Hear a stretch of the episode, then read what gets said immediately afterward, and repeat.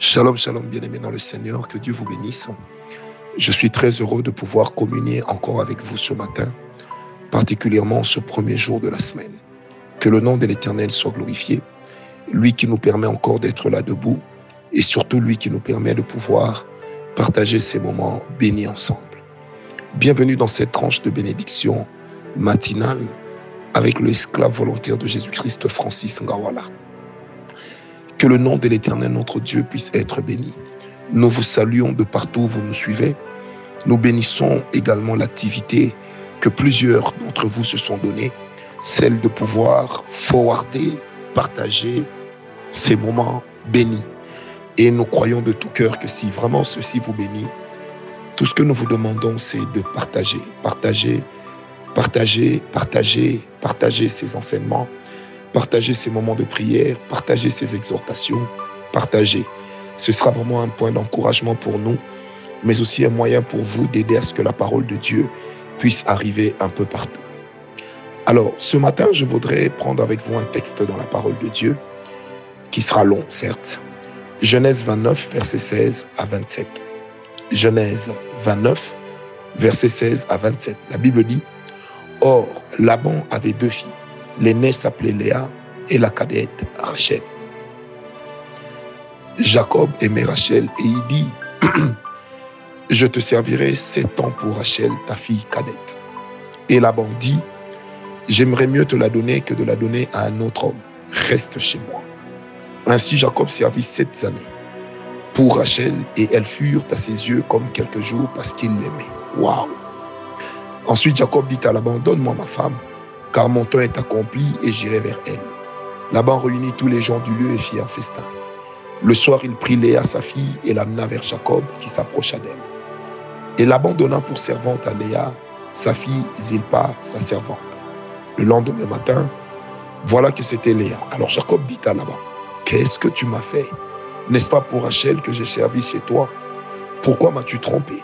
Laban dit, Ce n'est point la coutume dans ce lieu de donner la cadette avant l'aîné. Achève la semaine avec celle-ci et nous te donnerons aussi l'autre pour le service que tu feras encore chez moi pendant cette nouvelle année. Jacob fit ainsi et il acheva la semaine avec Léa. Puis Laban lui donna pour femme Rachel, sa fille.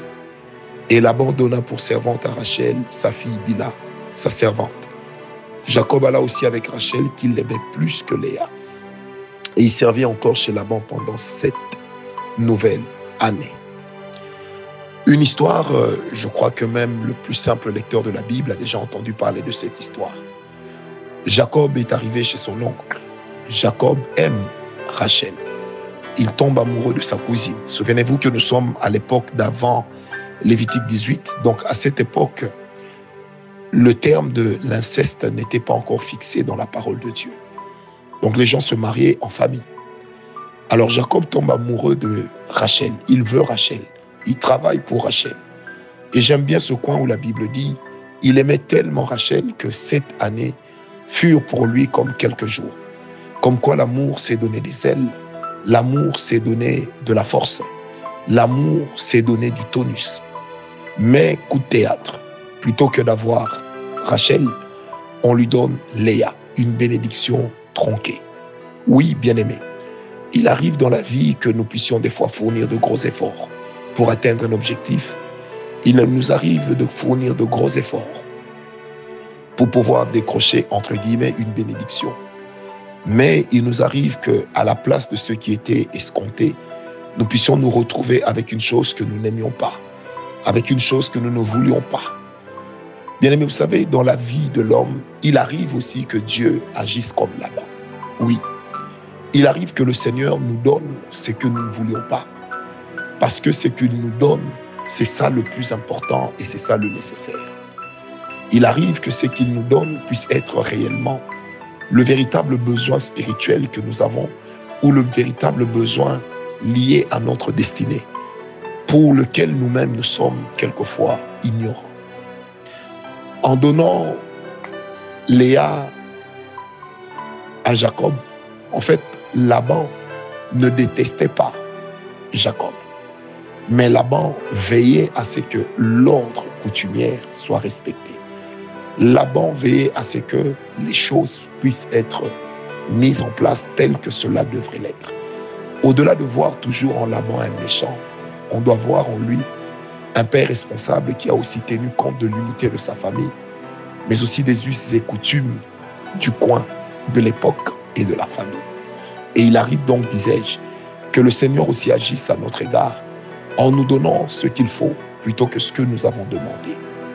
Mais lorsque nous avons demandé, il arrivera que le Seigneur nous exige une persévérance, une persévérance qui puisse aller au-delà de nos forces, qui puisse aller au-delà des efforts déjà fournis.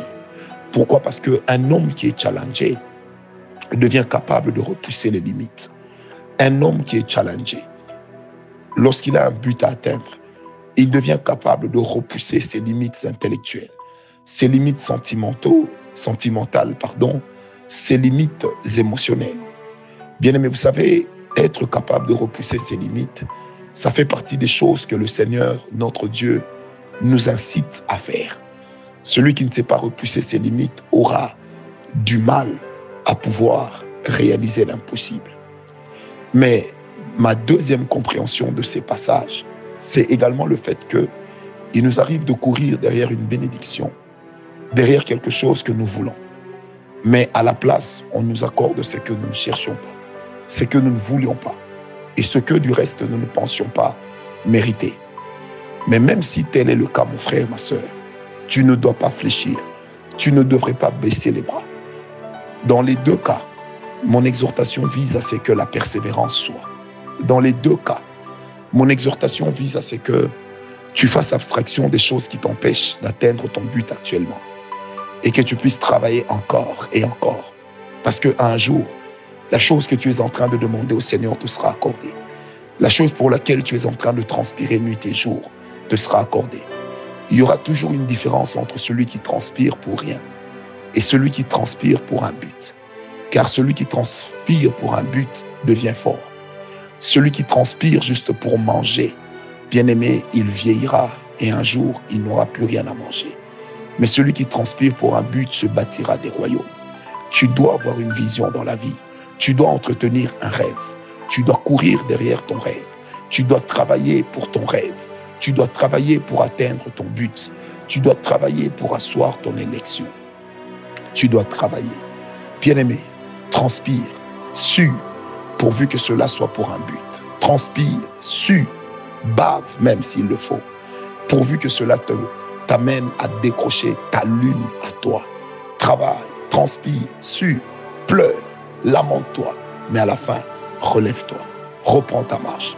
Je prie que cette semaine particulièrement puisse être une semaine de grande bénédiction, puisse être une semaine qui te conduira à manifester ta force, afin de te faire un nom. Je prie que cette semaine qui commence puisse être une semaine durant laquelle tu vivras le miracle de Dieu, puisse être une semaine durant laquelle tes récompenses seront, tes, efforts seront récompensés. Puisse être une semaine durant laquelle nous, c'est-à-dire toi et nous, allons expérimenter le fait que la Bible dise que l'Éternel, notre Dieu, est le rémunérateur de ceux qui le cherchent. Oui, notre Dieu se nourrit de la foi. La foi marche avec la persévérance, avec la détermination, avec la vision. Celui qui ne court derrière rien n'a pas la foi. Celui qui ne se bat pour rien n'a pas de vision. Celui qui transpire pour rien n'a pas de détermination. Celui qui se lasse n'a pas de persévérance. Bien-aimé, relève-toi, reprends ta marche, cours, avance. Il y a un Dieu qui va te rémunérer. Si le monde te ferme les portes de la rémunération, eh ben le Seigneur, lui, te l'accordera. C'est pourquoi, bien-aimé, ne baisse pas les bras. Tu as peut-être toutes les raisons ce matin de baisser les bras. Tu as peut-être toutes les raisons d'être découragé. Tu as peut-être toutes les raisons de ne plus croire. Tu as peut-être toutes les raisons de ne plus espérer. Tu as peut-être toutes les raisons de ne plus persévérer. Mais j'aimerais t'en donner une. Parce que tu vis, il y a encore de l'espérance. Parce que tu respires, il y a encore de l'espérance. Tant que ta vie ne s'est pas arrêtée, tant que le souffle, tant que l'air est encore dans tes poumons, tant que ton cœur bat encore, tant que ton cerveau a encore des neurones qui bougent et qui se multiplient, Bien-aimé, il y a encore de l'espérance, il y a encore un espoir. J'aimerais te le dire ce matin pour cette semaine. Bats-toi, bats-toi, bats-toi. Que l'Éternel te bénisse. Que la grâce de Dieu soit avec toi. Bien-aimé, persévère. Tu as peut-être eu Léa, mais attends, Rachel n'est pas partie. Tu auras Rachel, mais bats-toi. Tu auras Rachel, mais persévère. Tu auras Rachel. Endure, tu auras Rachel. Cours, tu auras Rachel. Ne baisse pas les bras. Que Dieu te bénisse. Paix et grâce dans ta vie. Paix grâce durant cette semaine. Paix grâce dans tes entreprises. Paix grâce dans ta famille. Paix grâce dans tes études. Paix grâce dans tes projets. Paix grâce dans ta santé. Paix grâce dans tes relations. Au nom de Jésus-Christ, j'ai prié. Amen.